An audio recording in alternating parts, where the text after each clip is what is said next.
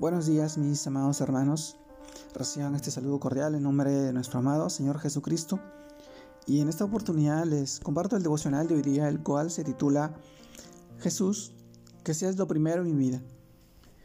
Y hoy vamos al pasaje que esta vez encontramos en el libro de Génesis, capítulo 22, versículos 1 al 2, que nos dice, aconteció después de estas cosas que probó Dios a Abraham, y le dijo, Abraham, y él respondió, heme aquí, y dijo, Toma ahora tu hijo, tu único Isaac, a quien amas, y vete a tierra de Moriah, y ofrécelo allí en holocausto, sobre uno de los montes que yo te diré. Génesis capítulo 22, versos del 1 al 2. También leemos del libro de Mateo capítulo 6, versículos 33 y 34, el cual nos dice, más buscad primeramente el reino de Dios y su justicia, y todas estas cosas os serán añadidas. Así que no os afanéis por el día de mañana, porque el día de mañana traerá su afán. Basta a cada día su propio mal. Mateo capítulo 6 versos del 33 al 34. Mis amados hermanos, el título de este devocional, Jesús, que seas lo primero en mi vida. Mis hermanos, a veces Dios nos pone a prueba con prioridades cuando pasamos por dificultades o estamos muy ocupados con nuestras actividades diarias tenemos, tendemos y tendemos a afanarnos y a buscar respuestas en diferentes partes o apoyarnos en las personas en las que confiamos, pero nos olvidamos que el Señor está allí, está a nuestro lado para ayudarnos en el día a día. Mis hermanos, nuestra relación con Dios debe ser nuestra primera prioridad, aún en medio de los problemas, y, y nuestro amor por Él debe, debe estar por encima de los demás por encima de todo, por encima de los demás amores, por encima de la visión que haya dado para nuestra vida y aún por delante de las relaciones humanas más estrechas que nos han permitido tener.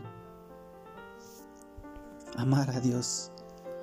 Mis hermanos, Abraham fue ejemplo de esto cuando estuvo dispuesto a obedecer a Dios sin importar el costo. Su gran fuerza era que amaba al Señor más que a cualquier cosa o persona. Hoy te pregunto a ti, ¿es así nuestro amor por Él? ¿Por Dios? ¿Por Jesucristo? La gracia de Dios que nos alcanzó siempre en medio de las circunstancias. Hoy en el Nuevo Testamento nos recuerda que la prueba de Abraham llegó después de que Dios le hiciera las promesas y por lo tanto se constituyó como una prueba de fe y de sus prioridades. Amados hermanos, vemos y veamos en el libro de Hebreos capítulo 11 versículo 17 al 19 el cual nos habla de la fe, que por la fe Abraham cuando fue probado ofreció a Isaac, y el que había recibido las promesas ofrecía su unigénito, habiéndose dicho, en Isaac te será llamada descendencia, pensando que Dios es poderoso para levantar aún entre los muertos, de donde, se, de donde en sentido figurado también le volvió a recibir. Mis hermanos, es normal sentir pánico ante situaciones de la vida que no superan que nos pasan, que nos trasciende y, llegar a pensar que Jesús está eh, dormido, que no, no nos escucha. Como en el pasaje de Mateo capítulo 8 versículo 24, y aquí que se levantó en el mar una tempestad tan grande que las olas cubrían la barca, pero él dormía. Consideramos que no está haciendo nada con nuestro problema, que a veces no nos escucha porque nuestra respuesta natural ante las dificultades de la vida es dudar y temer pero mis hermanos, el Señor nos dice en Juan capítulo 16, versículo 33, que la respuesta debe ser la confianza. Estas cosas os he hablado para que en mí tengáis paz. En el mundo tendréis aflicción, pero confiad, yo he vencido al mundo. Palabras hermosas de confianza que nos da el Señor en el libro de Juan y sabemos que Jesús es capaz de calmar cualquier tormenta, cualquier tempestad y traer paz al alma.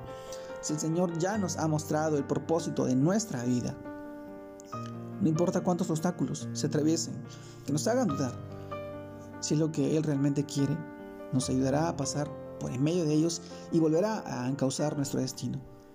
Nada que nos ocurra está separado del plan que tiene para nosotros, mis hermanos. Nada.